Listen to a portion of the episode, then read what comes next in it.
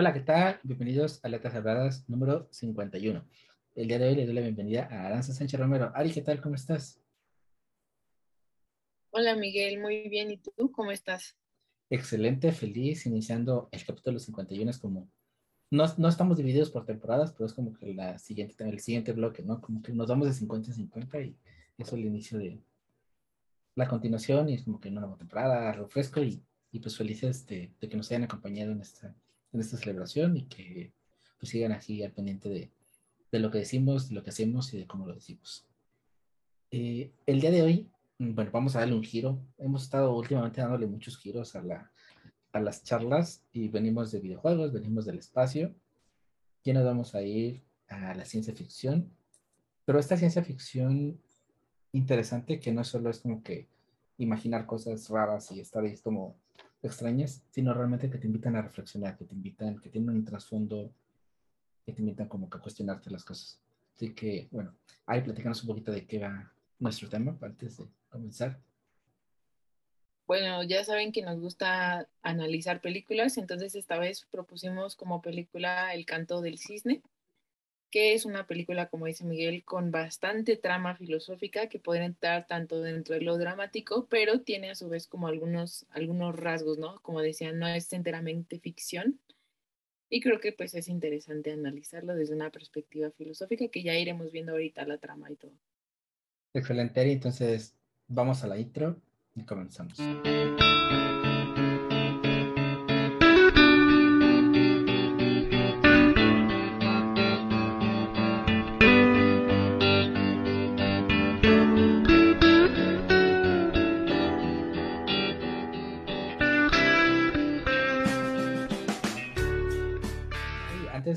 Antes de entrar a detalle, um, platícanos un poquito como, sin spoilarnos tanto, bueno, que al final creo que los dos terminan spoileando la trama, pero como sin tanto spoiler al inicio, como de qué va, de qué trata, como, como qué puedes encontrar en el, en el, en el canto del sistema. Bueno, así, bueno, incluso hasta tal cual como lo dice más o menos la reseña, se trata de un hombre que se llama Cameron, que eh, pues descubre que está enfermo y que le queda muy poco tiempo de vida. Entonces, él obviamente, bueno, él tiene una familia y él en un intento por tratar de preservar su memoria y sobre todo por no dejar solo a su familia, lo que hace es como buscar una alternativa para, este, pues para poder permanecer él. Se ve que la tecnología dentro de la trama de la película es como avanzada, entonces hay una forma en la que él puede clonarse de alguna manera y eh, entonces, pues básicamente la, la, trama de la película gira en torno a eso, ¿no? En cómo el protagonista toma la decisión, ¿no? Desde de poder clonarse, dejarse a su familia y obviamente pues de todos los dilemas, ¿no? Y las preguntas existenciales de también preguntarse un poco de saber si está haciendo lo correcto o no está haciendo lo correcto. Y bueno, hasta el fin de la, de la película donde ya lo logra y pues se desenvuelve un poco más la trama hacia algo más eh, no sé cómo decirlo, pero eh, me parece que también tiene cosas que a lo mejor no son muy típicas de las películas, o sea, no es como tan predecible, de acuerdo a lo que yo pienso, pero no sé cómo lo viste tú. Ah, así tal cual, o sea, creo que lo interesante es, lo platicaba ahorita con Ari antes de, de entrar a grabar, inicia como que con una idea futurista, una idea como que a lo mejor es una crítica o algo ahí como como más dramático, pero sin esta tendencia filosófica, inicia como en, un plano netamente de ciencia ficción, pero poco a poco como se va desenvolviendo la, la película, creo que y es algo genial, eh, el estar ambientado en un futuro se te olvida, o sea, al final del día se logra empatizar con el personaje, logras entenderlo y se hace más seco en, en las emociones, en los sentimientos de las, de las personas, de todos los personajes. O sea, la tecnología está ahí, pero sirve de acompañante, simplemente es pues el detonante y lo que lleva, pero no lo que sostiene al final del día la trama. O sea, sí, obviamente tienes todo el clon y obviamente es la parte fundamental, pero se trabaja más en introspección y en cómo también, y bueno, eso puede pasar y siempre pasa, ¿no? Al final del día, cuando estamos al borde de, de una situación pues, crítica, una situación fea, llámese pues, un problema, llámese una enfermedad, o una enfermedad terminal en este caso, siempre invariablemente los seres humanos es cuando nos ponemos a pensar sobre la vida. más que sobre la muerte, sobre la vida y sobre lo que hicimos o lo que no hicimos o el cómo lo hicimos. De hecho, en muchos de estos momentos, aparte de que forma parte, bueno, aparte de que es, mm, bueno, ya lo dije, forma parte de la dinámica de cómo se va a clonar, eh, tenemos muchos flashbacks a su vida. Y tenemos flashbacks, por ejemplo, a cómo conoce a, la, pues a su esposa, todas las interacciones que tiene, cómo se va cuajando la relación con ella. Y también cómo se deteriora, cómo, cómo por, bueno, la, la esposa sufre una pérdida, se aísla, cae en una depresión, eso los aleja a ellos. Y cómo esta rutina se vuelve tan parte de, de sí, que se acostumbra, pero tú te vives en esta trama, te vives a sus emociones. Y este sentido, ¿no? Eh, la parte de cómo tenemos que caer a veces a lo más bajo, tenemos que estar a punto de perderlo todo para valorarlo, ¿no? No sé, pero antes, bueno, preguntarte eso sobre cómo ves esta situación, de cómo estamos frente a estas situaciones y también te gustó o no te gustó, qué opinión tienes así en general para ir indagando. Ahorita eso que dijiste casi al principio me pareció muy interesante, lo de la parte de que al final, o sea, es, algo llamativo de la película, el hecho de que la tecnología está tan avanzada y de alguna manera, o sea, es justo porque la tecnología está muy avanzada en ese momento, este, es que la película se puede desarrollar así, pero eso es peculiar, ¿no? Lo que decía es que al final no se centra, eh, o sea, el sentido y la narrativa en sí en esa parte, entonces se me hace súper interesante. Y, y sí creo que al final eso es lo, o sea, como que lo impresionante y de alguna manera como lo conmovedor, que es la situación en la que se encuentra el protagonista, ¿no? De una persona que sabe que va a morir. Y pues con todo lo que conlleva esa parte, ¿no? Entonces se me figuraba un poquito, digo, si ya lo ponemos como en algo más, o sea, como en un contexto filosófico, a, a esto que han escrito muchísimos filósofos a lo largo de la historia, ¿no? Quizás el ejemplo más más eh, claro, quizás como que la gente tenga más presente es cuando Sócrates platica ¿no? con sus discípulos a unas cuantas horas antes de morir sobre la muerte y sobre lo que implicaba. Pero así como eso me llama la atención porque hay muchísimos filósofos que dicen que cuando una persona sabe que va a morir, se puede anticipar muchísimos años después, digo, sí, bueno, sí, muchísimos años a lo que va a pasar, a lo que tiene que hacer, de repente como que adquiere claridad y bueno, como tal en el protagonista yo no vi como mucha claridad, vi muchas dudas, pero eso también es importante porque nos muestra al final que es una decisión muy fuerte que yo creo que si nosotros, o sea, tuviéramos siquiera esa posibilidad de nuestras manos, ¿no? De poder clonarnos o algo así, también sería algo muy delicado a nivel no solo ético como ya lo plantearemos como después, sino a nivel emocional, creo que es muy fuerte, ¿no? No solo para nosotros, sino para saber que también nuestra decisión va a impactar de una manera radical la vida de las personas que nos rodean. Entonces, sí, o sea, creo que eso eh, me pareció muy interesante. Y de la película me gustó. O sea, al final me gustó porque siento que, te, digo, al final como que a mí no se me hizo predecible. De hecho, yo creí que iba a acabar quizá un poco como mal la película, no sé cómo decirlo, pero me gustó mucho. No sé a ti cómo te gustó y cómo ves esa, parte. Bueno, primero respondo la de la, si me gustó, que es la más fácil. Eh, sí, también, o sea, me gustó. Eh, la disfrutamos mucho, la vi con mi mamá y no está larga, eh, pero a pesar de que dura sus minutos, no se te hace larga, que es también algo bueno. O sea, al final del día va tan bien y es estas. Hay muchas películas que, que tienen esta trama de el personaje se va a morir y es como que este camino, así como hay el camino del héroe en donde ves a ese personaje que va y sube y triunfa, hay, hay tramas en donde, bueno, te das cuenta que se va a morir y, y pues sabes que se va a morir, ¿no? Al final ya sabes, sabes el desenlace y ves todos esos procesos emotivos, estas maneras de enfrentar el duelo y o pueden ir muy bien y te pueden ayudar como que en estos momentos de reflexión, de, de entender, de valorar, de lo que sea, como pueden ir muy mal y ser un fiasco. Creo que esta va en el sentido de que es, es buena, lo aterriza bien y que no se te hace pesada y que creo que los momentos que lleva te los va manejando de una manera tan, tan orgánica. O sea, yo, yo empaticé con Cameron, o sea, y sentía esos dilemas de qué hago, o sea, qué podríamos hacer. Y, bueno, más adelante, eh, yo ahí tengo una crisis con, con, las decisiones de él, pero te, te conflictúas, ¿no? O sea, que tanto, está bien, está mal, qué tanto sería correcto incorrecto. Creo que eso, eso, eso es interesante. Y ahorita de lo que hablas de esto, de que cómo, cómo hablamos de la muerte cuando lo vemos cerca o cómo obtenemos posible claridad, yo no sé si verlo desde ese lado tan positivo de que se nos puede clarificar la vida si sabemos que vamos a morir en un mes, o si al contrario, lo veo yo más pesimista de que no valoramos la vida y esperamos entonces a tener como que la etiqueta de capacidad para disfrutarla y para aprovecharla.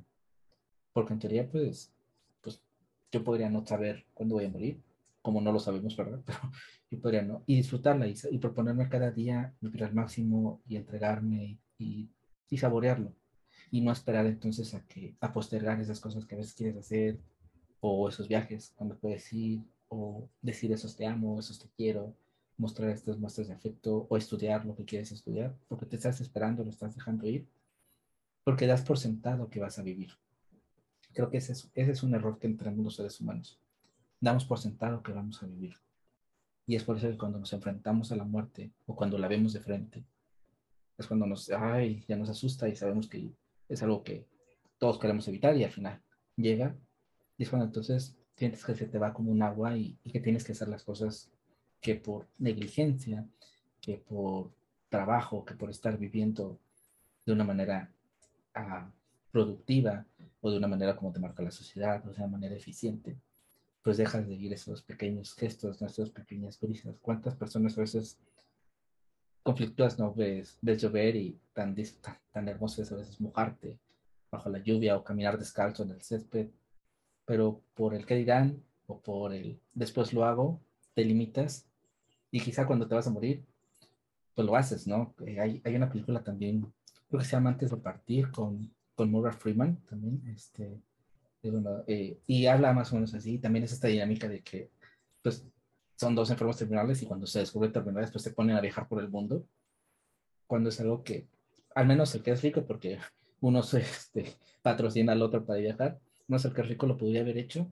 pero por estar concentrado en generar dinero, en en ser productivo, en ser eficiente, no disfrutó su dinero. Y muchas veces nos pasa, ¿no? Muchas personas estamos a veces tan enfrascadas en trabajar, en ganar dinero, en ahorrar, que no es malo, pero bueno, estamos tan, tan enfrascados ahí, que luego no disfrutas ese dinero. Te queda en el banco, lo disfrutan las personas que dejaste, ¿no? Al final del día trabajaste y, la herencia fue los, los herederos son los que disfrutan. Entonces creo que, que en ese sentido yo lo veo más pesimista. Es, no sabemos vivir y por eso se nos clarifica lo que no hicimos. Eh, ¿Cuál es el dilema que tengo con Cameron? A lo largo de la trama, y cuando le dicen que está muerto, que bueno, que está muriendo, le plantean esta oportunidad de es clonarse y vamos a, explicar un poco, porque no es una clonación pero sé, sí, ¿no? O sea, es media rara, porque al final, bueno, si clonan el cuerpo, le transfieren sus recuerdos, le transfieren todo, pero la dinámica o la idea del proyecto de donde está, porque incluso se va a unas montañas muy bonitas a aislarse y desaparece de la civilización, es que este clon, cuando se le pasan todos sus conocimientos, toda su vida, prácticamente le pasa toda su vida, eh, va y primero va a hacer unas pruebas en, pues en el día a día para ver si pasa y como que pasa la prueba de que no lo detecten. Y cuando vuelve a regresar a, este laboratorio, el paso final es borrarle, resetear a este clon y lanzarlo al mundo, pero que, sin saber que es un clon. Porque así esto es orgánico, así tanto las personas, los familiares, no van a saber la diferencia de que es un clon, más que los perros, porque los perros sí detectan, en la película sí detectan que no es el original. Y también el clon no va a ser consciente de que es un clon. Para él simplemente es como, no sé, me fui de vacaciones, abrí los ojos y amanecí en un lugar y todo lo que he vivido ya lo viví y no soy consciente. Y bueno, ahí vamos a plantearnos la identidad y toda esta cuestión. A lo largo de esta decisión, o cuando él quiere tomar esa decisión, se habla mucho siempre de que él quiere evitar el dolor, el dolor en las personas. Ya lo dijo Ari, en su familia tiene una esposa, su esposa está embarazada, y él, bajo la, el pretexto para mí de no hacerla sufrir, de no dejarla sola, de que pues no tenga su hijo, de que su hijo no tenga padre, de que sufran, de que la pasen mal, él piensa que la mejor manera es ocultar que está enfermo, uno, ocultar que se clona, dos, y ocultar que se muere.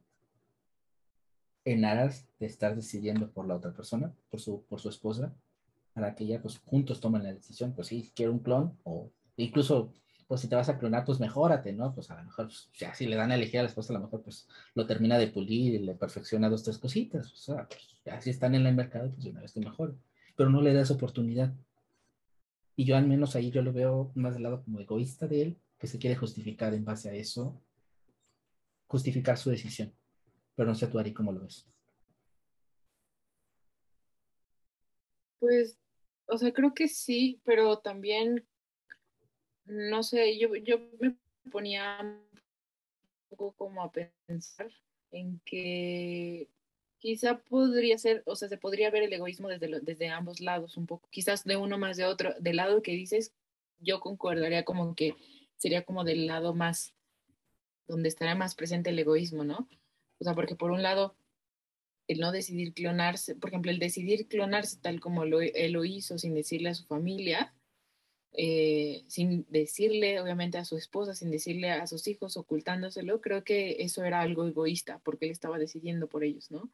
Entonces, también, pero también como que si no era, si, si él hubiera decidido tampoco no hacerlo, hay una parte que yo no lo había visto así, pero hay una parte en donde el clon le dice como, es que si tú decides no clonarte, es egoísta también. Y no lo había visto así, pero creo que podría tener un punto. A lo mejor quizá no muy fuerte, creo que es más evidente del otro lado del egoísmo, pero creo que también se podría argumentar eso, ¿no? Eh, y bueno, también no sabemos hasta qué punto también, seguramente pues le iba a ser difícil al, a Cameron decirle a su esposa que estaba enfermo, sobre todo porque él ya se lo había ocultado tanto tiempo, o sea, porque por lo que más o menos te enseñan en, en la historia del personaje, él ya lo sabía más o menos desde hace algún tiempo y lo había estado postergando y este, y no me imagino, me imagino obviamente porque pues era muy difícil para él, pero también hay que pensarlo quizás en que hubiera sido también difícil decírselo ya en ese momento, cuando él vio que, que ya estaba muy cercano y sobre todo la esposa, ¿no? Que estaba embarazada. Y no sé, quizás a lo mejor por, por miedo o algo así, pero el, el punto es como que yo veo que desde ambos lados se puede defender que había como, o sea, que el protagonista estaba siendo egoísta. Eh, pero sí, desde el lado más evidente era eso, ¿no? Al final, él decidió por su esposa, él decidió por sus hijos sin saber si al final eso era algo justo para ellos o no, porque al, creo que en, en la, en, en, las conclusiones un poco a las que llega más o menos el protagonista, él tampoco lo tuvo muy claro y al final tampoco lo tenía muy claro si estaba haciendo algo realmente bueno, ¿no? Y como que realmente no le, no lo, no lo vi como muy convencido, pero no sé cómo tú, ¿cuál fue tu percepción de eso? Eh, sí, o sea, al final del día, cuando, cuando están en esta fase de beta, ¿no? Que es cuando lo iban a mandar a, como a probarse y todo, y hay un momento en donde Cameron, el original, duda, ¿no? Y está en un punto como de decir, paso de largo, mejor no lo intentamos y pues no sé qué voy a hacer con mi familia, pero como que estoy en esta traba. Pero pasa una situación, él, pues, él llega a la casa, se siente mal, cae y desfallece y como ya habían dicho que iba a regresar, pues supuestamente engañan, que se va de un viaje y regresa a un viaje de negocios, entra el plan como de emergencia. Y es como que un, un eh, también muy, un poco como forzado, como esa parte de, pues, llegó y se presentó. Y luego al final del día, bueno, esto lo vamos a hablar de más tarde, eh, cómo, cómo empiezan a diferenciarse estos dos elementos, estos dos personajes, porque al final el clon al ser consciente de que es clon, como que entra en esta rivalidad con él de, no rivalidad porque no lo, no lo plantea o no se ve como que esté realmente peleando con, con el original, pero sí como de mejorarse, de mejorar, de ser mejor, de, de sanar relación, de fomentar una buena convivencia, de todo, y lo logra, que es lo peor, o sea, lo peor para el cambio original, porque esta relación que tenía rota con su esposa, que se habían separado y todo, el clon la logra pues se logran reconciliar, el clon es amoroso con ella, y hay momentos donde entra la computadora, bueno, un holograma, que fija como computadora una pantalla en la realidad virtual, y ve los mensajes. Y cuando yo vi la expresión, por ejemplo, ahí del Cameron del actor, eh, los mensajes que ves como cuando ves que, que te engañan con otra persona. Ya estaba leyendo los mensajes y se desconocía, o sea, no era como que realmente lo que él hubiera escrito. sino que eran decisiones ya automáticas, autónomas del clon. Era una relación que ya el clon había generado. O sea, sí, pues usó la ventaja de que ya estaba ahí establecida la relación, pero él la mejoró y si era, otro, era otra persona. O sea, en sentido práctico, era alguien diferente. Y su esposa, aunque quizá no lo detectaba, yo pienso que también lo pudo haber sentido, ¿no? O sea, es como un cambio muy abrupto, ella se lo, se lo mencionó en algún momento, o sea, hubo como un cambio, te acercaste más a mí, intentaste reconciliarte, y sería como que esta segunda oportunidad. Y es cuando ahí Cameron es, haces como lo que haces cuando estás o cuando se hace con amor, ¿no? Es buscar la felicidad de la otra persona. Y en este caso ve que está feliz con la otra persona, que es su clon. Sí, pero está feliz con él. Y sabe que él no le va a poder dar eso. Y es como que te dejo con él. Pero yo no sé qué tanto también es algo que ella hubiera querido. Porque así como vemos que, que no le dio esa oportunidad de elegir, ¿qué tanto ella hubiera decidido? O sea, si te planteas como que en el lugar de ella, pues ella le están ocultando todo. Que está enfermo, está clonado, que llega una persona que no es él a su casa a vivir con ella, a dormir con ella, a convivir con su hijo, eh, y está siendo engañada. Entonces yo me imagino que avanza la trama, no sé, y se descubre que, que al final, no sé, trae un, aquí un código de barras y soy clon, ¿qué vas a ver? ¿Qué, qué reaccionaría ella? ¿Cómo reaccionaría ella? Porque ah, como le llames es un engaño. Y esa es la parte que a mí me conflictaba, ¿no? ¿Cómo, bajo mucho, o sea, parece que bajo cualquier argumento no hay mentiras piadosas, aunque les decimos mentiras piadosas, creo que no hay una mentira piadosa, y bajo este, este telón, no sé qué tanto se pueda justificar que te han engañado. O sea, yo ahora sí poniéndome en el lugar de ella, ¿es verdad que duela? ¿O mentira que consuele? ¿Cómo lo ahí? creo que acuerdo, o sea, concuerdo porque, bueno, para mí el, problema era em, como al final, pues no le daba ni siquiera la oportunidad a la esposa de decidir, ¿no? Ya no lo pongamos como al hijo, ¿no? O sea, sino, pero porque esto también sería un, problema, ¿no? Un poco, pero a la esposa no le daba la oportunidad de decidir en algo tan fuerte como con quién iba a pasar el resto de su vida, literalmente. Entonces, eso, eso me pareció como muy fuerte, aunque ponle tú que eh, hubiera, o sea, que lo único que hubiera cambiado hubiera sido el cuerpo y que la conciencia se conservara, porque así te lo pone la película, ¿no? Que al final eran cuerpos distintos y sí tenía sus cosas, pero al final era la misma conciencia y los mismos recuerdos, ¿no? Hasta le dice la doctora, hasta lo inconsciente que tú traes se le pasó a él, ¿no? Y pues sí, pero al final vemos que, eh, eh, o sea, en la trama los dos personajes, una vez que ya están clonados, se van por caminos distintos. Al principio se parecen mucho y después parece que son completamente distintos, ¿no? Entonces, no sé, como que por esa parte sí me parece algo como conflictivo y, e injusto, ¿no? Porque nuevamente en la parte en la que tú decías ¿qué pasa si la esposa se hubiera dado cuenta? A lo mejor, eh, no sé, como e, en primera, instancia, pues sí, sí se sentiría engañada. O sea, el hecho de que hubiera comprendido la esposa o, de que pudiera comprender por qué lo hizo, o sea, por qué Cameron se clonó, pues eso no quita que al final ella se sienta engañada, ¿no? Yo creo que también sentiría un poco eso, ni siquiera tuve la oportunidad de elegir, o sea, de, de poder elegir mi vida. Entonces, no sé, se me hace algo muy fuerte. Obviamente, pues está, o sea, es, muy evidente cuál es la disyuntiva o, bueno, cuál es, cuál es la problemática ya como a nivel ético. Entonces, eh, no, sobre todo porque involucra a otros seres humanos, creo que concuerdo contigo, porque al final se trata nada más de, de él, pero pues no podemos hablar de una ética que no involucre a un otro, ¿no? Entonces, sí se me hace muy fuerte eso que hablas del cómo se van por caminos separados, o sea, eh, esa es la parte interesante. ¿Qué, ¿Qué, es lo que nos define, no? ¿Qué, ¿Qué, es la identidad, qué somos nosotros? Porque, bueno, ya te venden esa idea, ¿no? De que te vamos a pasar toda la información, pero hay una, hay, hay, como una letrita ahí abajo, una nota a pie de página, que es que se supone que cuando el clon entra en acción, no debe de saber que es clon. O sea, tiene que estar consciente de que, o sea, tiene que él pensar que es el mismo y que simplemente apareció ahí. Bueno, durmió, amaneció, lo que sea, pero que llegó ahí, sin ser consciente de que pues, es un clon. En este caso, en el primer momento en que los dos se dan cuenta, o sea, los dos saben, yo soy el original, yo soy la copia, los recuerdos, ¿qué es lo que nos haría a nosotros? O sea, ¿qué te haría a ti, Ari? ¿Qué te haría a mí, Miguel? Eh, más allá de que nos parezca que, tengamos otro organismo vivo que sea idéntico en, facciones, este, que a lo mejor tenga, bueno, él comía con, no me acuerdo con qué mano, pero comía con una mano, comía de una manera y tenía un estilo para comer y para hacer cosas.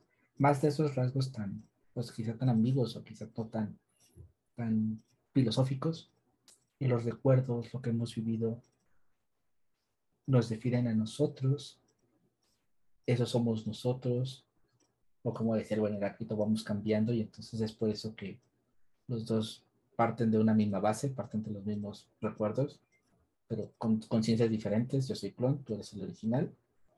Y a partir de esas experiencias de vida vamos evolucionando. ¿Qué nos hace? ¿Qué nos define?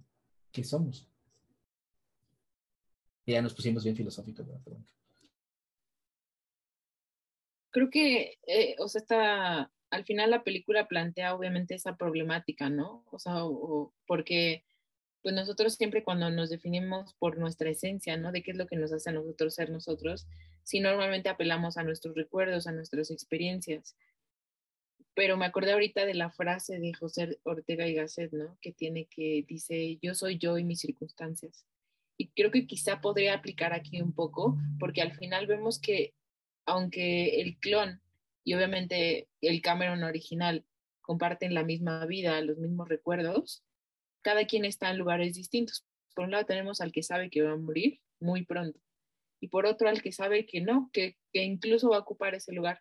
Y creo que eso es justamente lo que los lleva a empezar a desenvolverse y a evolucionar de una forma distinta. Por eso es que llega un momento en donde vemos que pareciera que son completamente distintos en cuanto a la personalidad, ¿no? En cuanto a las decisiones que van a tomar. Entonces, creo que quizás en ese momento aplicaría más la frase como de, de eh, yo soy yo y mis circunstancias. Mm, no, no sé, porque por ejemplo, me ponía a pensar también en esta parte de, de Aristóteles, ¿no? Cuando habla del acto y la potencia y dice como en la posibilidad de todos, por ejemplo, creo que ya, ya, este, un ejemplo así como más claro sería como o sea, en la posibilidad de cualquier persona está en convertirse en lo que sea. Por ejemplo, yo si quisiera, pues hubiera querido estudiar otra cosa aparte de filosofía, me hubiera sido posible. Pero mis circunstancias de alguna manera lo determinaron. Pero esas cosas permanecen latentes en mí. Y creo que podríamos decir lo mismo de los, del, del, o sea, aplicaba a la película, de los clones. Al final, no es como que se hayan vuelto diametralmente opuestos, sino que al final eran formas en que o sea, sus vidas adquirieron rumbos distintos porque se encontraban en diferentes circunstancias y entonces el resultado era eso, que se vieran muy distintos. Pero no sé qué piensas tú de eso. Con esa idea que dices, me gusta la parte de cómo nos hacen las circunstancias, ¿no? Al final del día, no, creo que lo podemos experimentar todos o lo vivimos en primera persona, como a lo mejor tú eres de una manera, no sé, mejor eres muy enojón, pero tienes una mala experiencia un día concreto por ser muy enojón, y el día siguiente cambias esa actitud porque fue a partir de un momento concreto, de una circunstancia específica, que vas modificando y te vas adecuando. Eso no quiere decir, porque luego entraría el conflicto de que si hasta tantos cambios perdemos como nuestra esencia, perdemos nuestro ser, o qué nos hace realmente ser quién somos, o si eso cambia o se muta. Eh, pues ahí que entraría como que este dilema de, yo soy creo que hay algo muy adentro que, que logra que nos mantengamos siendo, siendo Aranza, siendo Miguel, aunque muchas cosas vayan cambiando y vayan evolucionando y vayas mejorando, te vayas teniendo mejor carácter o diferente forma de pensar o diferente forma de hablar o lo que sea. Pero creo que siempre hay algo que se mantiene, esa esencia, esa, esa, ese núcleo que hay en ti, pero también se ve reflejado en el clon. Al final del día, los dos de una u otra manera protegían a su familia. Y la escena final es una carta de amor en ese sentido romántica, ¿no? Como, como él, creo que cuidándose como hermanos los dos, tanto el clon como el original, hace un gesto para, para ser romántico, o sea, para, para demostrarle este amor que, que tiene y decirle, voy a cuidar a eso que amas, a esa que amas, a ella que amas. Es una escena muy, muy cursi quizá, pero creo que entra en ese sentido de cómo, cómo se mantiene esta esencia. Pero también al, al ver estas dos personalidades de los clones, del clon y del original, también me queda pensar mucho en las facetas. Porque también podríamos partir en esta, en esta parte, ¿no? Bueno, tenemos eh, vidas en común, tenemos elementos idénticos, pero cada quien uno se desenvuelve, como dices uno porque ve cercano a la muerte, otro porque sabe que pues va para allá y al contrario, tiene el terreno pues libre. Pero al final es esta, este sentido de cómo a veces, muchas veces nos, nos castigamos cuando quizá en la, en la, universidad eres de una manera, en tu casa eres de otra manera, en tu, con tus amigas eres de otra manera, con tu pareja eres de otra manera, y piensas o te sientes que estás siendo no auténtico o que estás mostrando diferentes caras de ti, cuando creo que va más por estas facetas, estos momentos, ¿no? Estas, sí, tal cual, no, porque no son máscaras, yo lo distinguía el otro día con, con las ideas de filosofarte, eh, que para mí hay, hay, dos cosas muy distintas, la máscara y la faceta. La máscara es cuando tú eres consciente de que te la pones, porque quieres fingir algo, porque quieres demostrar algo, porque quieres aparentar algo, y eres consciente de que estás actuando. Y la faceta es simplemente esta espontaneidad que tienes, que, que no te vas a sentir la misma confianza con tu familia, con tus amigos, en tu trabajo, en lo que sea. Pero eso no hace que seas diferente, no eres otra persona. Simplemente actúas de una manera diferente en cada escenario adecuándote a los momentos, adecuándote a las circunstancias, pero adaptándote. No sé tú cómo ves esta parte. Quizá pudiera entrar ahí también este sentido de el Cameron moribundo al Cameron pleno de vida. Y creo que el pleno de vida y el que también se reconcilia con su esposa, primero internamente en esta terapia que tiene, para poder dar este amor que Cameron realmente tenía, pero que lo tenía muy escondido. Sí, creo que concuerdo mucho con lo que dices ahorita, porque incluso hasta en el mismo personaje, ¿no? O sea, ya ni siquiera tomando en cuenta a los dos, sino nada más al personaje principal, bueno, a Cameron, eh, vemos cómo va atravesando como por distintas etapas y en cada una pareciera como que tiene una asimilación distinta, ¿no? El principio le costaba muchísimo, eh, o al principio, ¿no? Que ni siquiera estaba dispuesto, que él había tomado la decisión de que no, que no iba a ser así, que él ya lo había pensado y que, y que no, no iba a optar por ese camino. Y luego cuando cambia de opinión y le, y le llama a la doctora, le dice, sí, sí quiero, ya tomé, bueno, ya cambié de opinión, ¿no? Incluso hasta el final de la película, que va pasando por distintos momentos, y uno podría decir, pues se ve como si fueran personas distintas, pero al final no, son las mismas circunstancias lo que van llevando a esa persona a, a tomar ciertas decisiones o comportarse de cierta manera, ¿no? Que no es como, este, o sea, porque mm, recuerdo que en algún momento llegué a, escuchar que una persona preguntaba como, pero no es como hipocresía, como de repente ser tú con alguien, no sé, como ser diferente con tu, como eres con tu familia, como eres con tus amigos. Y podría pensarse así, pero en realidad no, porque al final con, con, con, por ejemplo, con ciertas personas has vivido ciertas experiencias muy distintas a con tus amigos. Estamos hablando, por ejemplo, en este caso de de personas que te conocen desde que eres niño, ¿no? Que te han cuidado en tus momentos como más vulnerables. Y obviamente las circunstancias es lo mismo, ¿no? Son las que te han llevado a ser de una determinada forma con alguien. Pero lo mismo también pasa con no solo con personas, sino con situaciones en la vida y creo que en la película también es lo podemos ir viendo, ¿no? Y que no, y que, o sea, y esa parte, ¿no? No es hipocresía y no eres, no eres dos versiones o tres versiones de ti sea, creo que tenemos, no, no, no, no sé si decirlo, tenemos muchas versiones, pero nos adecuamos, ¿no? O sea, al final del día, y es donde yo digo que es donde quedamos como que esta base, o sea, al final del día sí está, está como nuestra base común de valores, principios, espontaneidad que a veces, incluso en el lugar más serio, si eres muy extrovertido, lo vas a hacer de una u otra manera, más reprimido o menos reprimido, pero vas a ser extrovertido porque es tu esencia. Pero creo que sí tienes como que este diferente nivel, o sea, tienes como que el cimiento y ya los pilares se van comportando de otra manera, pero siempre manteniendo algo, que es lo que te define. Creo que eso es lo que podríamos decir o lo que podríamos argumentar que quizás es lo que hace que el perro ladre. Eh, porque el perro que tienen eh, en la familia de Cameron le ladra al clon, lo desconoce. Porque creo que ahí creo que hay algo adentro que de una otra manera, pues sí lo hace no igual a él. O sea, quizás podemos decir que el alma o no sé, otro elemento, pero algo ahí muy concreto que, que te hace ser y no ser, o sea, eres como, bueno, un chiste local de México, como lo mismo pero más barato, o no sé, algo así, creo que entraría por ahí. Pero tú como ves esta parte del perro, ¿por qué crees que, que el perro le ladra al clon y, obviamente al, dueño original no, no le ladra?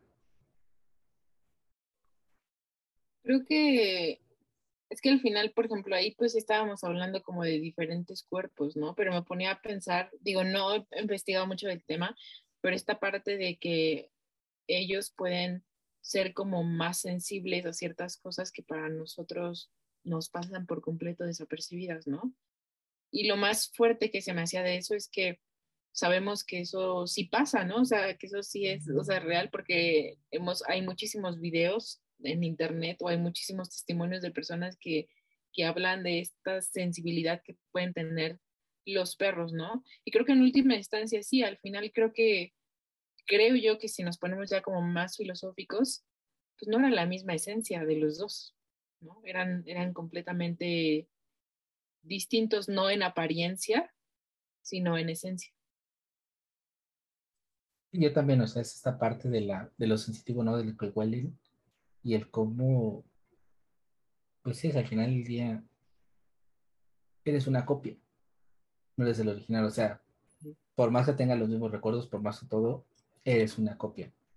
Y creo que ahí está como la diferencia, ¿no? La, la parte medular. Otra de las cuestiones que nos, que, nos queremos detener es una... bueno, a Cameron le dan el diagnóstico terminal y va a esta clínica, pero esta clínica es como que ahí, no sé, se me figura como Noruega, en esos lagos ahí muy lejanos, estas montañas, se va y se aísla y se, se pierde. Y la idea precisamente de esta dinámica de este, de este laboratorio es que vaya el paciente que no sabe nadie y vive su, su duelo en soledad porque bueno, ya llega el clon, lo que sea, y el clon sale al mundo, se enfrenta a, los demás o interactúa ya con el mundo y ya se queda en el mundo. Y el enfermo se queda pues solo, porque al ya no le dijo a nadie que está enfermo. Y el duelo, no sé si es algo, muchas personas, bueno, cada quien vive el duelo de maneras diferentes. Muchas personas les gusta solo, pero otros tantos acompañados. No sé qué tanto ahí puede entrar más la compañía, la necesidad de compañía porque te aíslas de tus seres queridos. Y bueno, quizá una pérdida de, no sé, perder a tu familiar, a tu mascota, lo que sea, puede ser un tipo de duelo también, pero en este caso es un duelo a, una enfermedad terminal, donde precisamente en esta cosa que vemos de que se nos va la vida o de que se nos clarifica la vida, lo que sea, creo que lo que menos que quieres es alejarte de las personas que amas, ¿no? Tratas de estar más tiempo con ellas, tratas de disfrutarlas, tratas de valorar cada segundo en este caso ellos se aíslan. bueno, él es Cameron y luego conoce a una chica que hizo ya ese proceso de clonación y el clon ya está con su hija y ya, ella está viviendo ya su etapa terminal. Y vemos a la chava eh, triste, deprimida, y Cameron le viene a cambiar la vida, porque al final de esta interacción con él y el, el ser empáticos en que los dos, los dos están muriendo, pues también los hace cómplices, los hace amigos y se acompañan. Y creo que tiene una diferencia muy, muy importante, ¿no? Es que, al menos en enfermedades terminales, creo que la compañía es clave para saberlo superar, para poderlo superar. Y si esto fue con una amistad que logra Cameron y ella, más con la familia. Entonces, también no sé cómo ves tú ante una enfermedad terminal qué hacer.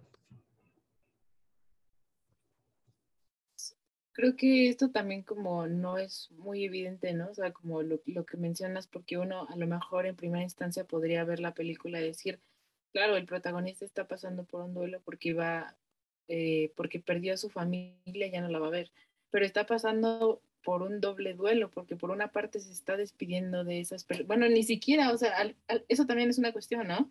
Que no tiene un cierre como tal, ¿no? Entonces, este, pues eh, ahí, también para empezar, ¿no? porque sabemos que en el duelo también es muy importante tener ese cierre. Él no lo tiene, o sea, al final nada más lo tiene, es unilateral, ¿no? Pero no lo tiene de la otra, de la otra persona o de su familia. Pero está pasando por un doble duelo porque también se está despidiendo de su propia vida, ¿no? Y, muchas veces es difícil ver eso como un duelo, pero al final se está despidiendo de su vida y bueno, también en la trama, eh, por lo que llegamos a ver un poco de su vida profesional, sabemos que estaba en un trabajo que no le gustaba, o sea, que no le satisfacía. Entonces yo creo que eso también, aunque no lo mostraban, eh, pudo haber repercutido un poco o de alguna manera rondaba en su cabeza. De alguna, sí, pues al final era su vida, ¿no? Se estaba despidiendo de muchas cosas y, y vemos también como de la otra persona, de la otra mujer que también se había clonado, forma parte fundamental, ¿no? Como que se hacen compañía. Entonces, porque eh, estaban pasando de alguna manera por lo mismo. Entonces, eh, creo que deja ver también un poco esa, esa parte de la película, esa parte tan importante, ¿no? Y lo pone en una perspectiva distinta también. Hablabas de esto de que los dos, eh, pues se entienden, ¿no? No sé, se me vino a la mente el, el cómo quizá muchas veces, muchas personas lo, lo desencantan, muchas personas no le creen a esto, pero por algo existen los grupos de ayuda. Para cualquier situación de la que se puede imaginar, desde los alcohólicos anónimos eh, hasta cosas más, más fuertes, en donde precisamente van personas que han sufrido una situación similar y que sin ser conocidos, sin ni siquiera a lo mejor tener una relación más allá después de este, de este lugar, no hay personas, no sé, de madres que perdieron a sus hijos, de viudos, de lo que sea, eh, sin conocerse, sin interactuar, al estar ahí y compartir este dolor, al compartir esta sensación, logras empatizar y logras sentirte entendido. ¿Y cuál es la importancia de este refugio humano? Y esto es algo clave también, porque creo que quizá por la tecnología no se le hubieran puesto una videollamada, le hubieran puesto un, otro clon, le hubieran puesto un robot psicólogo. Y no, o sea, a pesar de tanta tecnología y de todo lo que hay, este medio consuelo lo vienen a encontrar ellos dos a través de ellos dos. Entonces creo que eso es algo muy humano, es algo muy genial, o sea, que también deja de lado lo que decimos, deja de lado la tecnología, o sea, sí te mete en el mundo y sí, obviamente sucede la clonación porque pues es la tecnología, al final del día todo recae en humanos. Y es la importancia también de estas relaciones, ¿no? Y de cómo, cómo primero tener a estas personas que nos pueden entender, que comprender, y que también es este dispar, porque muchas veces cuando tiene, o sea, cuando uno pasa por un proceso de duelo o una enfermedad, incluso aunque la pases con tu familia, a veces tu familia no te puede entender y llegan a tener conflictos, ¿no? Porque tú te sientes de una manera y tu familia a lo mejor te ve de otra manera y no hacen como este clic. Y es cuando van estos grupos o cuando a lo mejor conoces a alguien en situaciones similares que quizá logran hermanar. Y muchas veces la familia se conflictúa o la pareja es como que por qué con él, con ella te entiendes o con ellos te entiendes, con ellos puedes desahogarte y conmigo no, que te amo, que te quiero, que lo que sea. Y esta parte también de, de que la empatía también surge en la forma en cómo estamos viviendo una situación similar. O sea, por más que queramos ser muy humanos, muy empáticos, pues no vas a entender a una persona en fase terminal o no hay palabras correctas o no hay algo correcto o no hay algo adecuado que decirle a una persona terminal cuando tú no estás viviendo esa situación, por más que seas tanatólogo o lo que sea, o sea, va a ser otra persona moribunda te voy a decir, pues sí, nos está llevando la tostada y nos vamos a morir y nos vamos a reír los dos. Porque incluso los chistes que se hagan entre ellos, pues no va a caer como que en mal plan, porque los dos están muriendo. Entonces creo que esta parte del humano es, es fundamental. Y lo que dices del cierre me gusta, porque sí, o sea, él, él se despide de su hijo, él se despide de su esposa también de una manera, pero pues sin recibir el feedback. Y, qué importantes son los, los cierres, o sea, al final del día una despedida es, es, válida o es importante cuando la recibes de la otra persona, ¿no? Ya todavía cuando se murió, pues bueno, hay estos procesos de que haces la carta o de que te despides de otra manera, pero pues entiendes, pues bueno, no me va a contestar porque pues no voy a ver a la tabla de la Ouija, ¿no? Lo que sea, para que me conteste, pero no me va a contestar así como de viva voz. Pero cuando sabes que está vivo la contraparte, cuando sabes que lo puedes tocar y no tienes ese cierre, crea un hueco y al final del día Cameron lo tiene, o sea, Cameron sabe y le duele, o sea, aunque se cierra bien la película, eh, Cameron se queda con este vacío de que no le puedo decir adiós. Y qué importante es decir adiós. Qué importante es saber cerrar bien el ciclo y por sanidad mental, en este caso por Cameron, individualmente. Y lo del trabajo es, de que estés del trabajo de Cameron, el clon también mejora eso el día cámara tenía como este bloqueo mental, este, era como diseñado algo así o ilustrador, no sé, y no le salía nada. Y cuando entra a su correo, cuando entra a su computadora, ve que todo está hecho y todo está bonito y todo está está fluyendo y también es como que, pues ya estaba en, crisis existencial por esto, no me estoy despidiendo de mi trabajo y luego llega otro y, y se adueña de mi vida, que es lo, lo crucial aquí, que es lo que lo hace sufrir a él también. Alguien se adueñó de su trabajo, alguien se adueñó de su esposa, alguien se adueñó de su familia y alguien se adueñó de su vida. ¿Qué lo permitió? Sí, pero al final del día se adueña y te desprende. Y cuando tienes estas pérdidas abruptas de una otra manera, porque fue una pérdida abrupta para él, o sea, él quería como que hacer este cierre más o menos y se cae desmayado y entra el clon y entra en acción. Y después él tiene que escapar para, para intentar hacer estos cierres, pero de una forma abrupta y, y totalmente pues sigilosa. No logra como que este proceso. Y no sé cómo, cómo podríamos manejar estos dolores, ¿no? Cómo, cómo vivir el duelo, cómo, cómo enfrentarlo.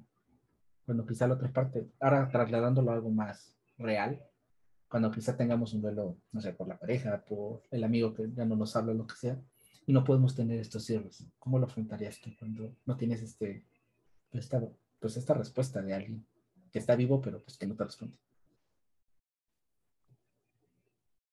Creo que, o sea, es que ah, creo que al, final hay que buscar el cierre por uno mismo. Y lo digo en el sentido de que obviamente cuando de las pocas personas que tienen la oportunidad como de tener ese cierre, porque tampoco creo que es algo muy común, me refiero a que la otra persona se despide, tú te despides, ¿no? O sea, saben la situación. Eh, vaya, son, son pocas las personas que tienen como esa oportunidad y ayuda obviamente en el proceso, ¿no? De empezar el duelo. Pero aún así, podría ser que la otra persona se despida, ¿no? Y tú no lo tomes como una despedida, ¿no? O sea, como que no te dé tampoco el cierre, ¿no? Entonces, al final creo que eso nos lleva un poco a pensar que el cierre al final, se dé la despedida de la otra persona o no, es algo que tú tienes que estar dispuesto a hacer y es algo que en última instancia como que tú te tienes que dar a ti mismo, ¿no? Entonces, pero obviamente en estos casos, en donde no hay tampoco como esa unilateralidad, digo, no hay esa bilateralidad, eh, tienes tú que buscarlo de alguna manera por ti. Y, un ejemplo que ponía, ¿no? Por ejemplo, lo, de hacer una carta, hay muchas personas que hacen una carta y luego la queman, ¿no? Pero así hay muchísimas otras formas en las que cada uno puede, puede encontrar un cierre. Pero sí creo que es súper importante que haya ese cierre porque al final es lo que marca la pauta de decir, ok, entonces ya puedo empezar el duelo, ¿no? Que a lo mejor eso muchas veces no se llega a ver tan claro. Ya que hablamos de escribir y sin hacerles comercial, y voy a tratar que me recuerde Ari que, que se los deje aquí arriba. Este, pues precisamente esta chica tiene una, un reciente capítulo, un podcast que es escribir como terapia. Entonces, pues bueno, quizá ahí, después de aquí, se pueden ir para allá, para que, bueno, escuchen como que vayan más o menos hilando esta idea de escribir y bueno, precisamente por esos letras habladas, porque nos gusta escribir. Y bueno, creo que, no sé, Ari, este, pero sí, a veces como que escribimos para hacer cierres o para terminar cosas, ¿no?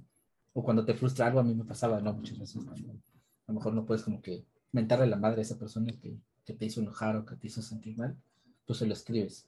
Y creo que también es una forma también de canalizar. Y como dices, es importante esta parte de ser receptivo a que vas a hacer el cierre. O sea, al final del día, pues sí, por más que me digan adiós, pues si yo no quiero recibir ese adiós, pues no lo voy a cerrar. Entonces también es entender y, y que tiene que ser pues, bilateral, si lo hay, y si no, pues también tú abrirte a ese cierre totalmente. Eh, quisiera cerrar un poco con la parte del dolor. Ya había hablamos, hablamos, bueno, que era evitar el dolor, con tu familia, que lo que sea. Pero viene la eterna pregunta, le debemos, debemos evitar el dolor. En este caso, evitarle el dolor de una pérdida a la esposa o evitar el dolor de, de morir y perder a su familia. O debemos evitar el dolor. ¿Sirve el dolor para algo? ¿No sirve? Pongámonos filosóficos nuevamente. ¿Qué onda con el dolor?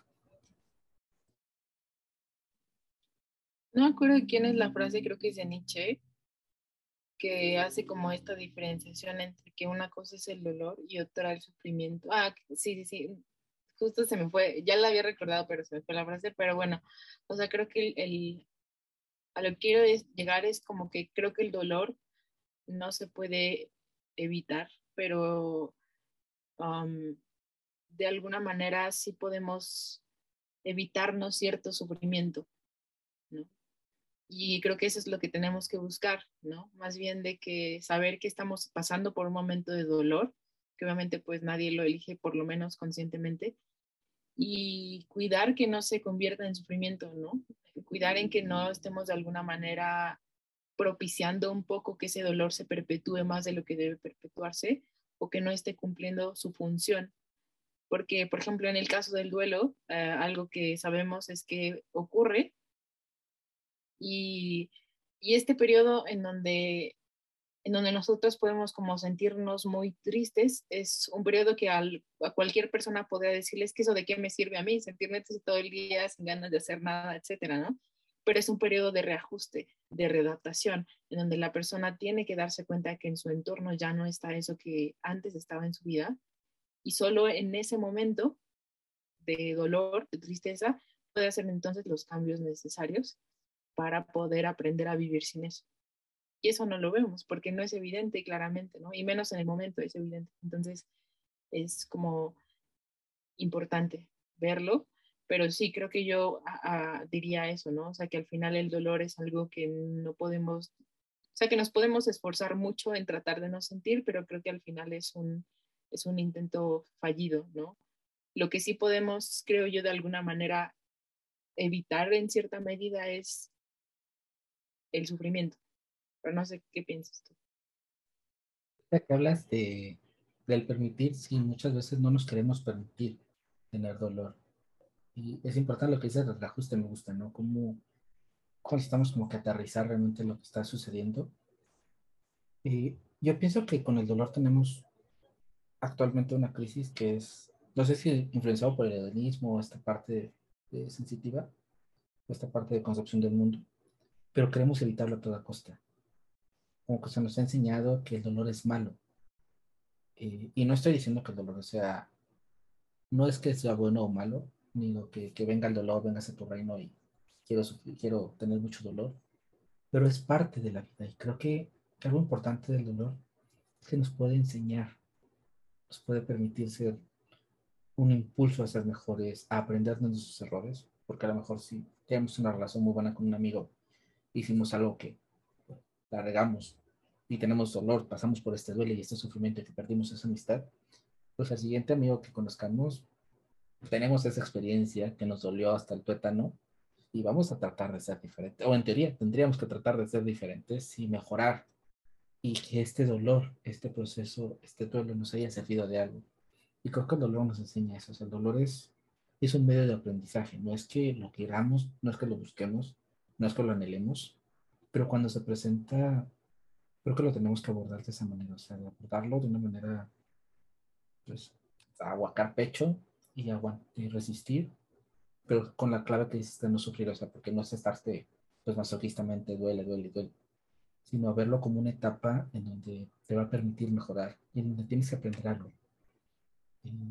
no nos gusta, no nos gusta sufrir, no nos gusta que nos duela, no nos gusta llorar, nos han enseñado que llorar es malo, que, que nos van a llorar, no es permitido, eh, eso es de débiles, o que eso es algo que demuestra vulnerabilidad de nosotros, porque te duele algo. Pero creo que también es importante cuando lo aceptas, porque a veces esta es una clave fundamental del dolor, es, pues yo acepto que esto me duele, o esto me dolió, o esto me causa conflicto. Porque también si no te lo permites y si te lo callas y si no lo aceptas, pues dejas de ser fuerte, eres débil, porque no te dejas exponer y no te aprendes, porque al, irlo exponiendo, al irlo hablando, también tú lo vas sanando. Y el duelo es válido en cualquier circunstancia, o sea, entonces una vez lo comentamos cuando murió mi perrita, ¿no? Que, fue algo que me pegó a mí y que quizá muchas personas no entienden cuando muere una mascota o, o que tiene que vivir, tienes que pasar que muere una mascota para que entiendas más o menos esta situación. Creo que es el permitirse, ¿no? Desde una mascota, desde una persona, desde un proyecto fallido, desde una amistad perdida, desde lo que sea, permitirte pasar duelo y aceptar que no es malo. Una vez lo abordamos, ¿no? Estar, estar en el, estar bien, no estar bien, el cómo, el permitirnos y el ser conscientes de que debemos aceptar eso, o sea, que va a haber momentos en que la vamos a pasar mal, pero que eso nos iba de introspección. Y creo que aquí quizá, ya como, como conclusión, quizás, pues no sé, a, a Cameron al final del día, pues quizá el, el desconocer la persona en la que estaba en la casa y el ver que la otra persona pudo solucionar su relación con su esposa, pudo hacer un mejor trabajo, pudo vivir una vida mejor. Creo que este duelo de, de ver perdida su vida, de ver cómo otro la tomaba y, y, la reajustaba y la reacomodaba de una manera bonita, creo que al final de eso lo pudo haber ayudado a, alguien morir. Al final es un dolor de, pude haberlo hecho mejor, o sea, ya, ya no va a tener un aprendizaje, pero que es una forma de cerrar de, bueno, pude haberlo hecho mejor y esto, que te queda una lección. Pero eso tú como lo ves ya como para ir cerrando y ahora sí nos, nos fuimos hasta la nube y más allá. Pues creo que, o sea, la película en sí tiene como muchas conclusiones, pero mmm, creo que me gustaría como cerrar como justo con este último tema, ¿no? Como con la parte del duelo, porque a pesar, es un tema subyacente a toda la narrativa, ¿no? Que de alguna manera están pasando todos los personajes de alguna manera, ¿no? Entonces, eh, me parece que ahí es como donde también está como el, el mensaje importante. Eso y obviamente pues la parte de la, de, de la decisión, ¿no? Un poco de la libertad en última instancia, ¿no? De cuestionarnos un poco o sea, qué impacto va a tener las decisiones que nosotros tengamos sobre los otros, ¿no? O sea, sin juicios ahorita, sino más bien cuestionar qué impacto va a tener. Y, y ya, eso sería como igual como lo, con lo que yo concluiría. Excelente, bueno, no, no, le dijimos, creo, pero bueno, la película la pueden encontrar en Apple TV. Este, no, se nos había pasado, entonces ahí la pueden ver. Está interesante. Los invitamos a que la vean y que igual, si tienen otras conclusiones igual de filosóficas más o más filosóficas que nosotros, pues igual nos hagan llevar en los comentarios, que se suscriban, que le den like para que nos motiven y no nos deprimamos nosotros, porque si no nos ponemos tristes y les vamos a adelantar la, eh, bueno, un poquito de que viene la siguiente, pues el siguiente episodio, que vamos a, a tomar también otra película que está causando mucho furor en redes sociales que está, bueno, está interesante. Entonces, bueno, hay que nos adelante de qué va el siguiente episodio. Bueno, igual vamos a sentarnos como en una película, ya saben que nos encanta, nos encanta analizar también como películas animadas. Entonces, esta vez vamos a analizar una película que, si no me equivoco, todavía no he tenido, bueno, la, la vi, pero falta como que investigue más, pero que tiene su, su narrativa dentro de Toronto, ¿no? Toronto, Canadá.